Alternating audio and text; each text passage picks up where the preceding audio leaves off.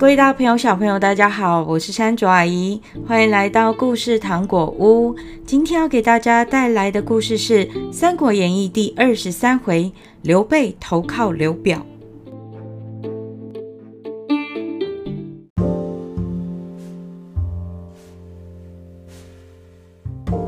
桃园三结义的三人很久都没有出现了，来看看他们在干什么呢？刘备、关羽、张飞三兄弟好不容易在古城相聚后，觉得古城地小人少，很难发展，于是就搬到了汝南，积极的招兵买马，屯田开垦，实力渐渐强大了起来。当曹操与袁绍在仓亭激战的时候，刘备认为曹军倾力出动，许昌兵力都出去了，所以他判断这个时候正好可以趁虚而入，就和关羽、张飞讨论了一下，由刘辟留守汝南，其余的大将都领兵出征。谁知道军队才走到穰山附近，曹袁的仓亭之战已经结束了。曹操接到荀彧的紧急文书，得知刘备正在带着人马准备趁机袭击许昌，他立刻命令曹洪留守在仓亭，自己亲自带兵前往汝南来迎战刘备。两军在穰山相遇。由于曹军经过长途的跋涉，一直行军行军走得非常的累，加上刘备事先已经有防备，所以杀的曹军大败而逃。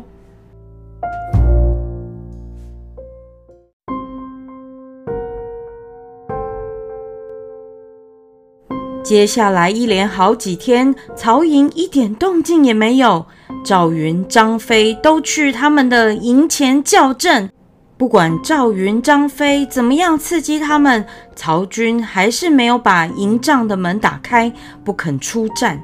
刘备正想不通的时候，忽然有士兵来报：报，公都将军运粮草前来接济，不料在半路被曹军包围，情况危急。竟有这种事！三弟，你快去救援。刘备连忙下了命令。张飞才刚出营帐不久，又有探子来报：报夏侯惇领了一支人马，抄小路去攻汝南。刘备大吃一惊：什么？原来曹军几天来没有动静，竟然是另有计谋。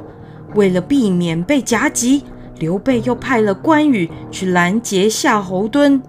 然而，探子们带回来的却是一个又一个的坏消息：汝南失陷，刘辟弃城而逃，不知去向；张飞救公都没有成功，反而被曹军团团围住；关羽也被夏侯惇包围了。这时，曹操的大将许褚竟然前来叫阵，刘备不敢出战，一直等到天黑了。才赶紧叫士兵们悄悄地撤退。谁知道刘备的一举一动早在曹操的预料之中，才离开营帐几公里而已，就陷入了曹军的重重包围。主公别担心，我会保护您的。赵云挺起了长枪，勇猛地杀出一条血路。刘备紧握着双剑，跟随在后。许褚紧追不舍，与赵云展开了激烈的战斗。接着，李典、于禁也赶到了。赵云被这么多人围攻，他们分不出胜负。刘备只好独自前往深山里面逃跑。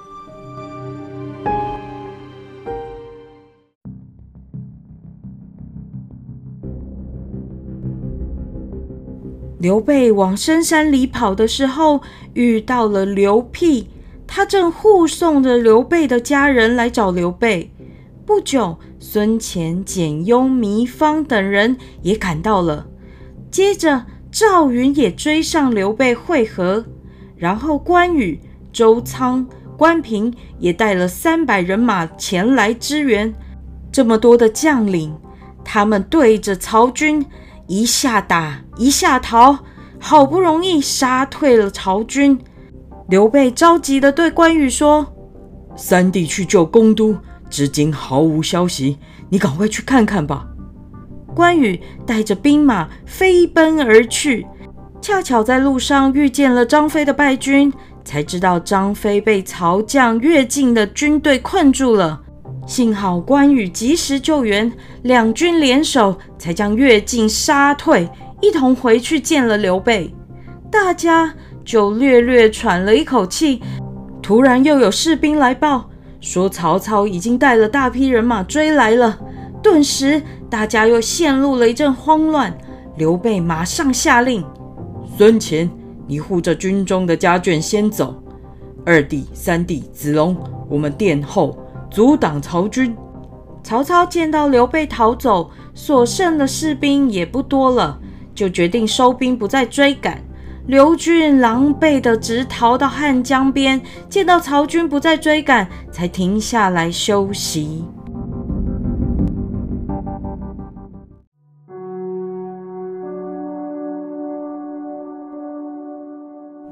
前前后后几场混战下来，他们损兵折将，掉了公都、刘辟两个大将，粮草也全部都没有了。在清点营中的人马竟然不到一千，刘备不禁沉重了起来。关羽见到刘备眉头深锁，就安慰他说：“大哥。”当年高祖与项羽争夺天下之时，不也曾败在项羽手下数次吗？但是高祖不气馁，不妥协，终于在九里山一战成功，开创了汉室四百年的基业。胜败乃兵家常事，大哥你千万不要因为这点事情就意志消沉了。主公，离此地荆州不远，您不妨先去投靠刘表。刘表坐镇九州，兵强粮足，跟主公一样，同样姓刘，同宗啊！您何不试试看呢？孙干这样建议着。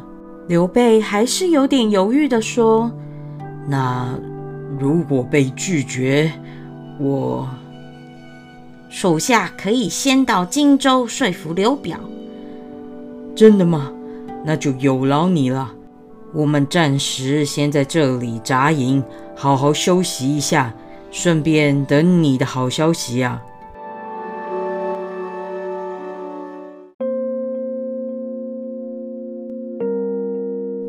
孙干连夜赶到荆州，见到了刘表，很诚恳地向他说明了事情的原委。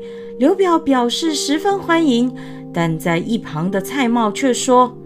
主公，您千万不可以答应啊！刘备先后投靠吕布、曹操、袁绍，由此可见他的为人了。何况曹操若知道刘备在这，一定会来攻打我们。不如把孙权的人头献给曹操，曹操一高兴就会重用主公了。孙权生气地瞪着蔡瑁说：“我孙权岂是贪生怕死的人？刘使君。”忠心为国，以前投靠吕布、曹操、袁绍都是不得已的，常人哪可以体会他的苦心？这次刘使君不幸败给曹操，本来想到江东投靠孙权，但我劝他，荆州刘表将军礼贤下士，天下有志之士莫不投靠，何况主公还跟他有同宗同姓之谊，想不到。你却说这种重伤人的话。刘表见到孙权义正言辞，就请孙权一定要劝刘备来荆州。不久，刘备一行人来到了荆州，刘表亲自出城迎接，以最高规格的宾客之礼来款待他们。这同时，曹操正从汝南撤退的途中，他得知刘备去投靠刘表。果然如蔡瑁所说，打算出兵攻打荆州。但谋士程昱劝他：此时突然攻打荆州，若让袁绍趁机而起，不就得不偿失了？应该先除去袁绍，再来攻取荆襄，这样才是上上之策啊！曹操听取了程昱的建议，刘备总算逃过了一劫，安心在荆州住下来了。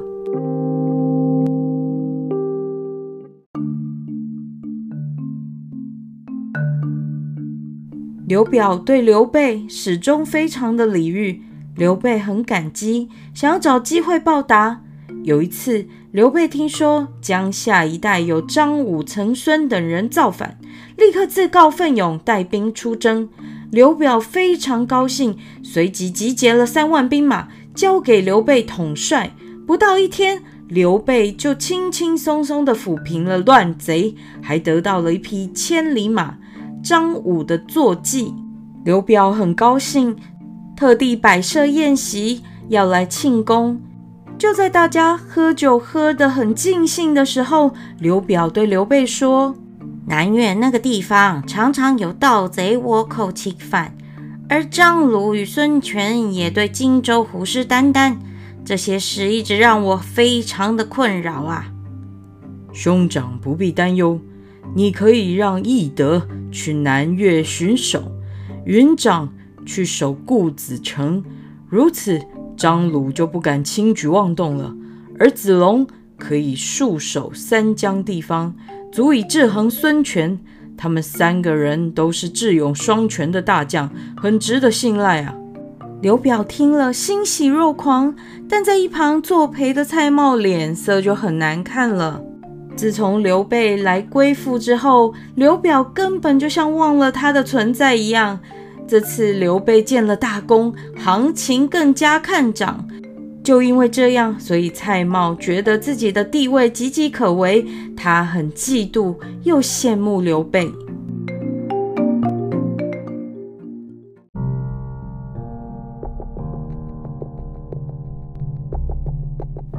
蔡瑁的姐姐就是刘表的夫人。蔡瑁对着蔡夫人说。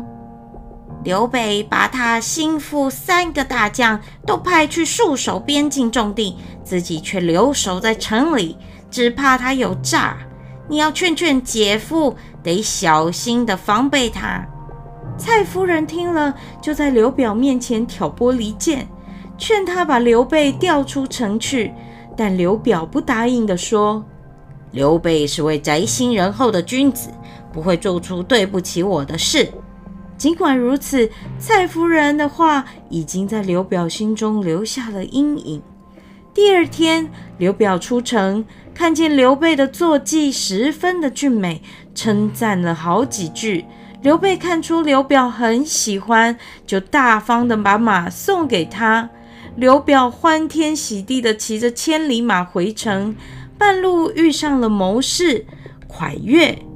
蒯越吃惊的问。主公，这马是从哪里来的？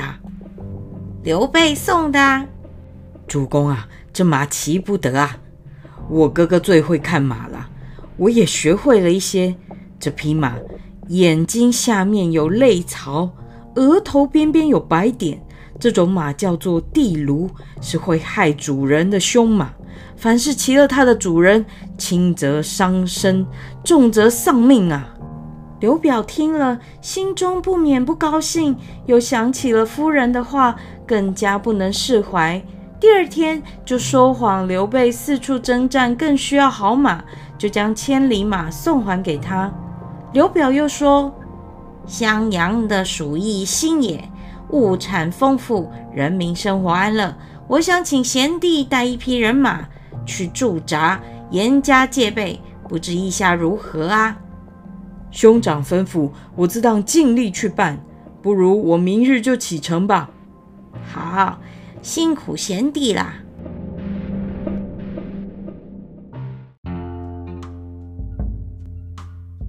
第二天，刘备一早就整顿好兵马，准备出发到新野去。刚出城门，就听到有人叫他。刘备停下马，仔细一看，原来是刘表文书助理一吉。刘备连忙下马，客客气气地问：“先生有何指教？”刘将军，你这匹马最好别骑了。为什么？昨天我无意间听到凯越对主公说，这匹马叫做地卢，是凶马。骑了它会害主人，所以主公才又把马还给你。哦，原来是这回事，我还感到纳闷呢。不过，生死有命，富贵在天，命运是掌握在自己手中的，怎么会由一匹马来决定呢？多谢先生特地来提醒我这件事，但这匹马的确是千里良马，我不想埋没了它。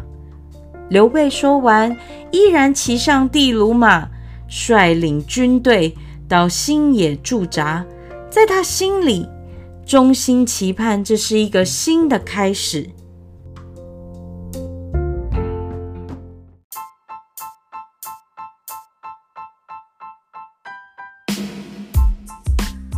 各位大朋友、小朋友，刘备错判情势，导致打输给了曹操，一直逃到了刘表那边。